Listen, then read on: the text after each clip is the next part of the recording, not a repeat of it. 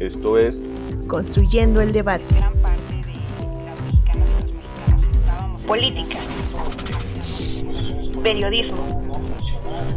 Movimientos sociales. Cultura. Opina, argumenta, analiza. Un espacio que se construye con tu participación. Esto es Construyendo el debate.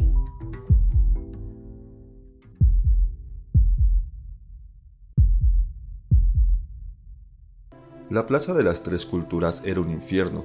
A cada rato se oían descargas y las ráfagas de las ametralladoras y de los fusiles de alto poder zumbaban en todas las direcciones. El 2 de octubre de 1968 fue miércoles, y alrededor de las cinco y media de la tarde, cerca de 10.000 personas se dieron cita en la explanada de la Plaza de las Tres Culturas en Tlatelolco, para escuchar a los oradores estudiantiles del Consejo Nacional de Huelga. Llegué alrededor de las 17 horas a la plaza de Tlatelolco, donde el Consejo Nacional de Huelga, el CNH, había citado un mitin como forma inmediata para continuar el movimiento estudiantil que se veía desarticulado desde dos semanas antes, cuando el ejército mexicano había ocupado o invadido los dos principales polos de educación superior, Ciudad Universitaria de la UNAM, el 18 de septiembre de 1968, y el casco de Santo Tomás, del IPN, el 23 de septiembre del mismo año. Alrededor de las 17:15 horas comenzó el mitin. Empezamos a escuchar a los oradores que se encontraban en el edificio Chihuahua en el primer nivel. Casi al mismo tiempo se acercaron los helicópteros de la policía o del ejército. Empezamos a escuchar cada vez con mayor fuerza los motores y las aspas de las máquinas que sobrevolaban la plaza de las tres culturas. Todos, o casi todos, volteamos a ver el aparato, que en esta ocasión se acercó mucho más que antes, y vimos cómo de su interior un soldado alargó el brazo y lanzó unas luces de bengala, que si mal no recuerdo, se veían de color rojo púrpura y oveja. Hubo sorpresa y asombro. Resulta sospechosa la señal. Algunos lo comprendieron de inmediato. Otros no adivinaban de qué se trataba. Yo estaba entre escuchando al orador y cavilando. Es una señal para que ya no tuvimos tiempo para continuar nuestras interrogantes. Durante la década de los 60, México se encontraba bajo el régimen hegemónico y autoritario del Partido Único, el Partido Revolucionario Institucional, sustentado en la sumisión de una sociedad conservadora, misma dentro de la que se revelaba una juventud cada vez más numerosa, ansiosa de libertad. El problema político repercutió directamente en cada uno de nosotros. Hubo hijas que se pelearon con sus padres, se desbarataron matrimonios, pero también surgieron otros. Se puso en tela de juicio toda la vida anterior y cada quien adquirió una nueva perspectiva, una nueva manera de enfrentarse a la vida. Pero estas inquietudes no eran un fenómeno aislado. Alrededor del mundo se gestaba todo un pronunciamiento cultural, revolucionario, pacifista, Llena de movimientos de protesta, efecto de los conflictos globales, esta década vivió la revolución urbana, sexual y feminista. Por un lado, la guerra fría entre las potencias nucleares, Estados Unidos y la antigua Unión Soviética. También la guerra en Vietnam y la apertura democrática en Checoslovaquia. En 1968, el Mayo Parisino, al que se sumaron otros movimientos estudiantiles en Europa y Estados Unidos la conmoción por el asesinato del activista por derechos civiles Martin Luther King, la comercialización de la píldora anticonceptiva y con ella la liberación sexual, la música psicodélica y el movimiento hippie. En este convulso contexto global, la juventud en México padecía la atroz persecución de todo el poder estatal, pues su facultad se debilitaba con la llegada de las ideas modernas y su incapacidad de ofrecer un futuro para la población urbana a causa de su origen revolucionario. Así, las movilizaciones de 1968 en nuestro país fueron resultado de toda una década de cambios sociales, de nuevas formas de cultura y política, configuradas desde la contestación, la crítica, la colectividad y los triunfos de una juventud activa. Durante los meses de julio y agosto, la situación en la capital del país se caracterizó por la movilización estudiantil que denunciaba el abuso policiaco y la violencia ejercida desde el gobierno. El 22 de julio de 1968, una disputa entre los estudiantes de la Escuela Vocacional 2 y 5 del Instituto Politécnico Nacional y los de la preparatoria Isaac Ocho Tenera, incorporada a la Universidad Nacional Autónoma de México, terminó con la intervención de policías granaderos en ambos planteles. Tres días después, la UNAM se declaró en huelga indefinida y el 26 de julio, la Federación Nacional de Estudiantes Técnicos, organismo estudiantil politécnico de corte oficialista, convocó una manifestación contra la represión a sus compañeros y profesores, demandando la desocupación de los planteles por los cuerpos policíacos. A su vez, el Partido Comunista Mexicano, que venía actuando desde 1919 y que para 1968 ya contaba con más de 3.000 miembros, sufría la intransigencia y represión del gobierno. El 26 de julio, la Central Nacional de Estudiantes Democráticos, cuyos militantes estaban ligados al Partido Comunista, declaró que al estar realizando un mitin en apoyo a Cuba frente al hemiciclo a Juárez, algunos estudiantes del Poli habían sido golpeados por los granaderos en el cruce de las calles 5 de Mayo y Palma, en el centro histórico de la Ciudad de México.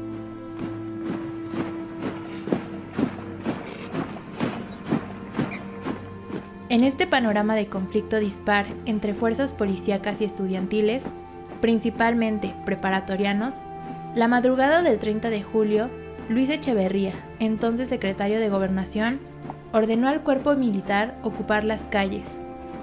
Esa madrugada ocurrió el bazucazo en la Escuela Nacional Preparatoria número 1, ubicada en el Colegio de San Ildefonso.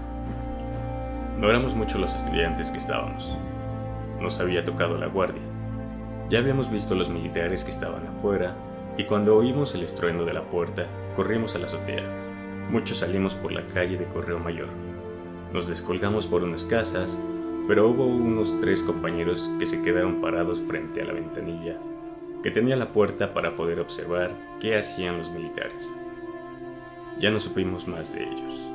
Javier Barros Sierra, rector de la máxima casa de estudios, marchó el primero de agosto junto a estudiantes desde Ciudad Universitaria, por Avenida Insurgentes, Félix Cuevas y Avenida Coyoacán. Frente a más de 30.000 estudiantes, profesores, autoridades y trabajadores, pronunció.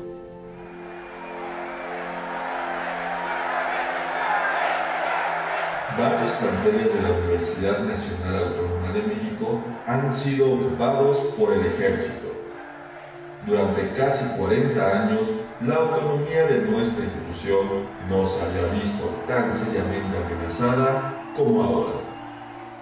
Culmina así una serie de hechos en los que la violencia de la fuerza pública coincidió con la acción de provocadores de dentro y de fuera de la universidad. La autonomía de la universidad es esencialmente la libertad de enseñar, de investigar y difundir cultura. El 2 de agosto de 1968, a consecuencia de las represiones violentas contra los estudiantes, se formó el Consejo Nacional de Huelga, hasta hoy reconocida como una de las organizaciones estudiantiles más importantes en México debido a su espíritu crítico en oposición al sistema capitalista y al gobierno de Gustavo Díaz Ordaz. Este consejo, formado por voceros de UNAM, el POLI, la Escuela Nacional de Agricultura de Chapingo, la Escuela Normal Superior, la Escuela Nacional de Antropología e Historia, el Colegio de México, universidades particulares y públicas del interior de la República, y centros de educación media superior, marcó un hito en el país al ser la voz de la juventud que resistía al autoritarismo sistemático, haciendo eco a los movimientos internacionales. Durante agosto y septiembre las movilizaciones continuaron, cada vez más fuertes y con mayor apoyo de diferentes grupos sociales. El movimiento no era exclusivo de los jóvenes estudiantes, la violencia era del interés público. Se unieron a las protestas y demandas el Movimiento Revolucionario del Magisterio, el Consejo Nacional Ferrocarrilero, trabajadores de la Comisión Federal de Electricidad. También se manifestó el apoyo de la Central Campesina Independiente, el Sindicato de Trabajadores de la Universidad de Nuevo León, los médicos residentes e internos de los hospitales General y Juárez de la Ciudad de México, también del Hospital General de IMSS, entre muchos más. Estudiantes, amas de casa, trabajadores, intelectuales y miles de ciudadanos se oponían a la actitud represiva del gobierno de Díaz Ordaz. Llenaban las calles y gritaban consignas en contra del presidente, algo nunca antes visto en el país. Era la legítima lucha social por la libertad y el respeto a los derechos humanos. El 27 de agosto tuvo lugar la marcha pacífica del Museo Nacional de Antropología a la Plaza del Zócalo, en el corazón de la ciudad, a la que asistieron miles de personas. Para septiembre, el movimiento resistía las acciones de represión y amedrentamiento, el espionaje, los secuestros y encarcelamientos, las desapariciones y los asesinatos. Jóvenes repartían en las calles volantes y entablaban diálogos para explicarle a la ciudadanía cuál era su lucha. En los panfletos se podía leer. Al pueblo. El Consejo Nacional de Huelga convoca a todos los obreros, campesinos, maestros, estudiantes y pueblo en general a la Gran Marcha del Silencio, en apoyo a los seis puntos de nuestro pliego petitorio. 1. Libertad de todos los presos políticos. 2 Derogación del artículo 145 del Código Penal Federal. 3. Desaparición del cuerpo de granaderos. 4. Destitución de los jefes policíacos. Luis Cueto, Raúl Mendiolea y Alfonso Frías. 5. Indemnización a los familiares de todos los muertos y heridos desde el inicio del conflicto. 6. Deslindamiento de responsabilidades de los funcionarios culpables de los hechos sangrientos.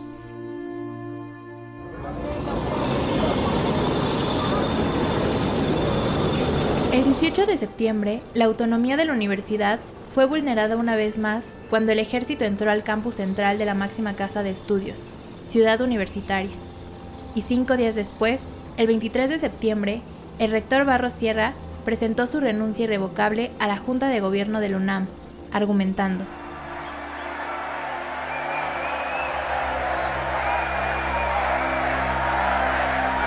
Sin necesidad de profundizar en la ciencia jurídica, es obvio que la autonomía ha sido violada. A ningún hombre sensato escapará que no estaba en nuestras manos la solución del problema. Los problemas de los jóvenes solo pueden resolverse por la vía de la educación, jamás por la fuerza, la violencia o la corrupción. Esa ha sido mi norma de acción estoy siendo objeto de una campaña de ataques personales, de calumnias, de injurias y de difamación. Es bien cierto que hasta ahora proceden de gentes menores, sin autoridad moral, pero en México todos sabemos a qué dictados obedecen. La conclusión inescapable es que quienes no entienden el conflicto ni han logrado solucionarlo decidieron a toda costa señalar supuestos culpables de lo que pasa, y entre ellos me han escogido a mí. Es insostenible mi posición como rector ante el enfrentamiento agresivo y abierto de un grupo gubernamental. Las declaraciones de Barro Sierra desataron fuertes ataques a su investidura, pues desde el partido regente del país varios actores lo acusaron de haber sido impotente para resolver problemas internos en la casa de estudios, y aseguraron que con su renuncia, la UNAM habría recobrado su carácter de centro de enseñanza y dejaría de serlo de agitación. Fue hasta el 30 de septiembre que el ejército desalojó CEU. Luego de la salida de los vehículos blindados, los universitarios presentes en la entrega de las instalaciones constataron el daño a los inmuebles y los saqueos. Durante la conferencia de prensa de Filosofía y Letras, el CNH declaró, El desalojo de CEU se debió a la presión ejercida por el pueblo. La lucha estudiantil es de los estudiantes y el pueblo, y tienen el derecho de pedir al gobierno que atienda a los clamores populares. El movimiento no boicotea la Olimpiada, pero esta no puede mediatizarlo ni postergar sus demandas. Con México como sede de los Juegos Olímpicos, el mundo permanecía pendiente de él. Así, estudiantes europeos apoyaban el movimiento estudiantil de México y se solidarizaban desde distintas partes del mundo. En la Sorbona, con un mitin de apoyo, la Unión de Estudiantes Suecos protestaron contra los métodos brutales empleados por las autoridades de México a través de un escrito entregado en la Embajada mexicana. Y un grupo de estudiantes había sido arrestado por efectuar un mitin frente a la Embajada mexicana en Finlandia. El 1 de octubre, el CNH, durante la asamblea efectuada en la explanada central de CEU, presentó el manifiesto a los estudiantes del mundo. La violación de la autonomía de las universidades del país es parte de un plan perfectamente trazado por intereses extranacionales para todas las universidades latinoamericanas, de las cuales la UNAM era el último baluarte inviolado, y desenmascara una vez más el carácter del Estado mexicano. Insistiendo en que las acciones de los estudiantes no tenían la intención de boicotear los Juegos Olímpicos, señalaron que el financiamiento de este evento era injustificable en un país en donde las necesidades de la población eran grandes y urgentes. La Asamblea concluyó con la aseveración de que el movimiento sostenía dos objetivos básicos, la democratización de México y el cumplimiento irrestricto de la Constitución. Por común de acuerdo, el Instituto Politécnico Nacional y la UNAM decidieron que no retomarían las clases hasta que se solucionaran las demandas del movimiento. Con ello, se citó al día siguiente, 2 de octubre, a un mitin en la Plaza de las Tres Culturas, con el que se iniciaría una marcha a Santo Tomás para exigir la salida del ejército del IPN. A las 17:15 de aquel miércoles 2 de octubre de 1968, dio inicio el mitin en la Plaza de las Tres Culturas con 10.000 asistentes. Desde el edificio Chihuahua, los oradores del Consejo Nacional de Huelga daban su discurso.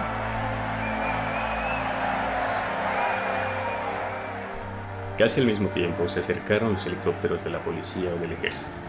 Empezamos a escuchar cada vez con mayor fuerza los motores y las aspas de las máquinas que sobrevolaban la Plaza de las Tres Culturas.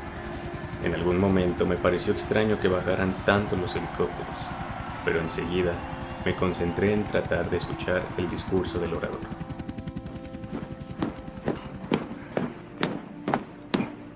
Las unidades del ejército se desplegaron en torno a la multitud como pinzas y en pocos minutos todas las salidas estuvieron cerradas. Desde el tercer piso del edificio Chihuahua, lugar donde se había instalado la tribuna, no podíamos ver estas maniobras y el pánico nos parecía inexplicable. Los dos helicópteros que sobrevolaban la plaza casi desde el inicio del mitin habían tomado una actitud hostil y provocadora volando a muy baja altura y en círculos cada vez más cerrados.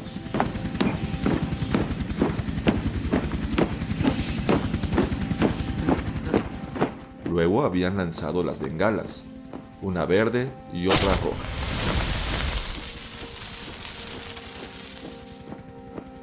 Al caer la segunda se inició el pánico y los miembros del consejo tratamos de detenerlo. Ninguno de nosotros veía que el ejército avanzaba bajo la tribuna. Entonces, desde el tercer piso del edificio Chihuahua, se abrió fuego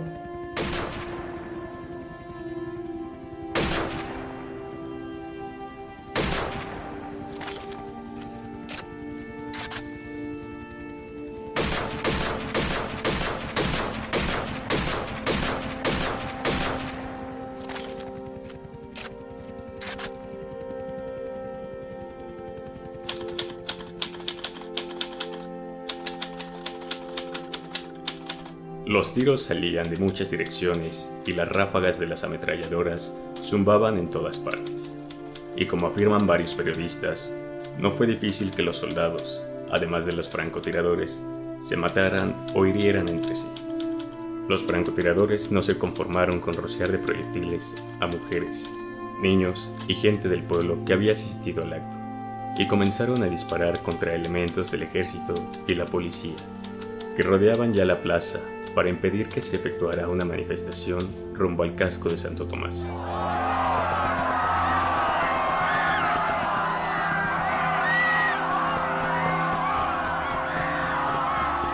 Al caer heridos los primeros elementos del ejército y policías, se dio la orden de contestar el fuego, y se entabló una de las más espantosas balaceras que haya padecido la metrópoli.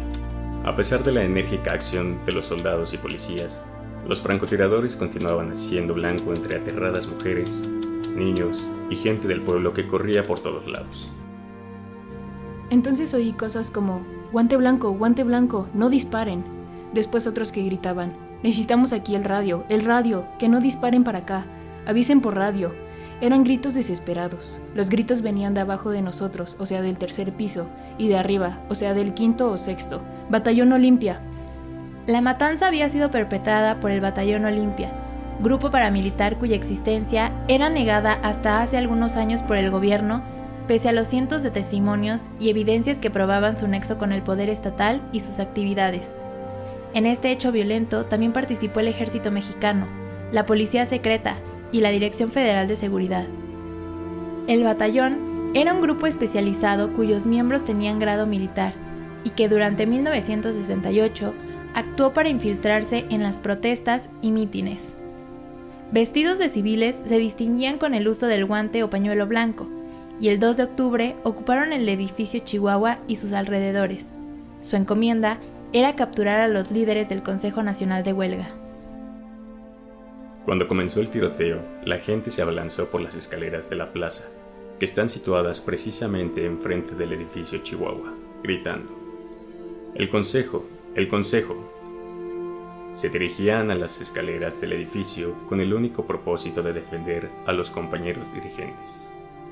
Allí, los grupos de agentes secretos, apostados en las columnas del edificio, comenzaron a disparar contra la multitud, rechazándola a balazos.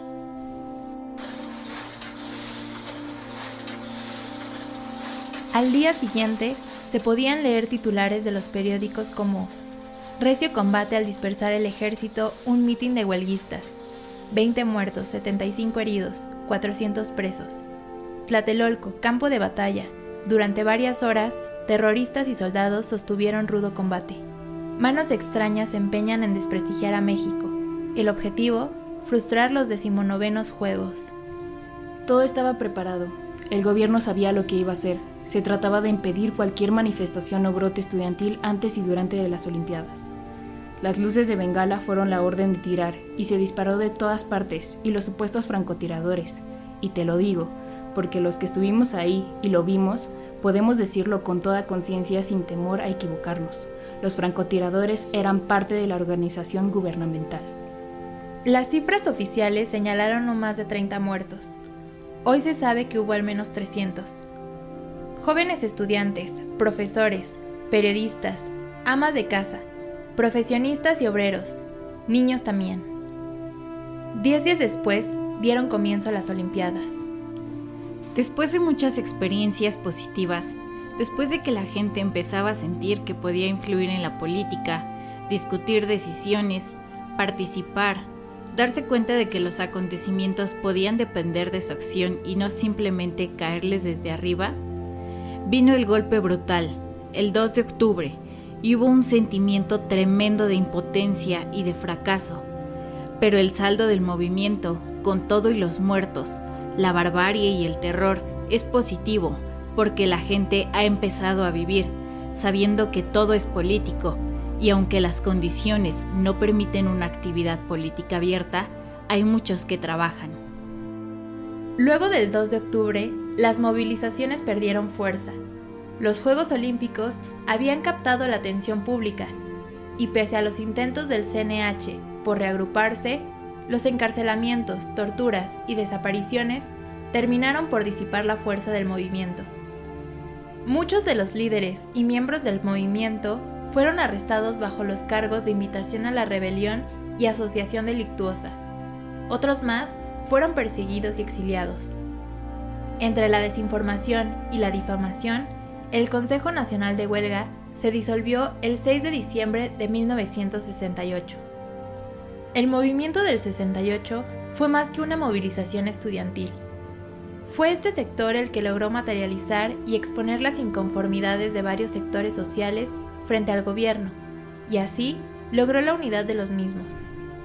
Esta serie de hechos despertó la actitud crítica respecto a los poderes democráticos del país y configuró en la sociedad la forma de protesta y expresión. Eso fue el 68, una gran transformación de la cultura, de las actitudes, del conocimiento. Pero, en México, el 68 fue un movimiento fundamentalmente político. El 2 de octubre y Tlatelolco perduran en la memoria colectiva mexicana como una herida que aún reclama justicia. Hoy, en la Plaza de las Tres Culturas de Tlatelolco, se levanta una estela de piedra en la que se escribió a los compañeros caídos el 2 de octubre en esta plaza. Luego, se leen 20 nombres de estudiantes y vecinos con su edad respectiva, seguidos de la frase, y muchos otros compañeros cuyos nombres y edades aún no conocemos.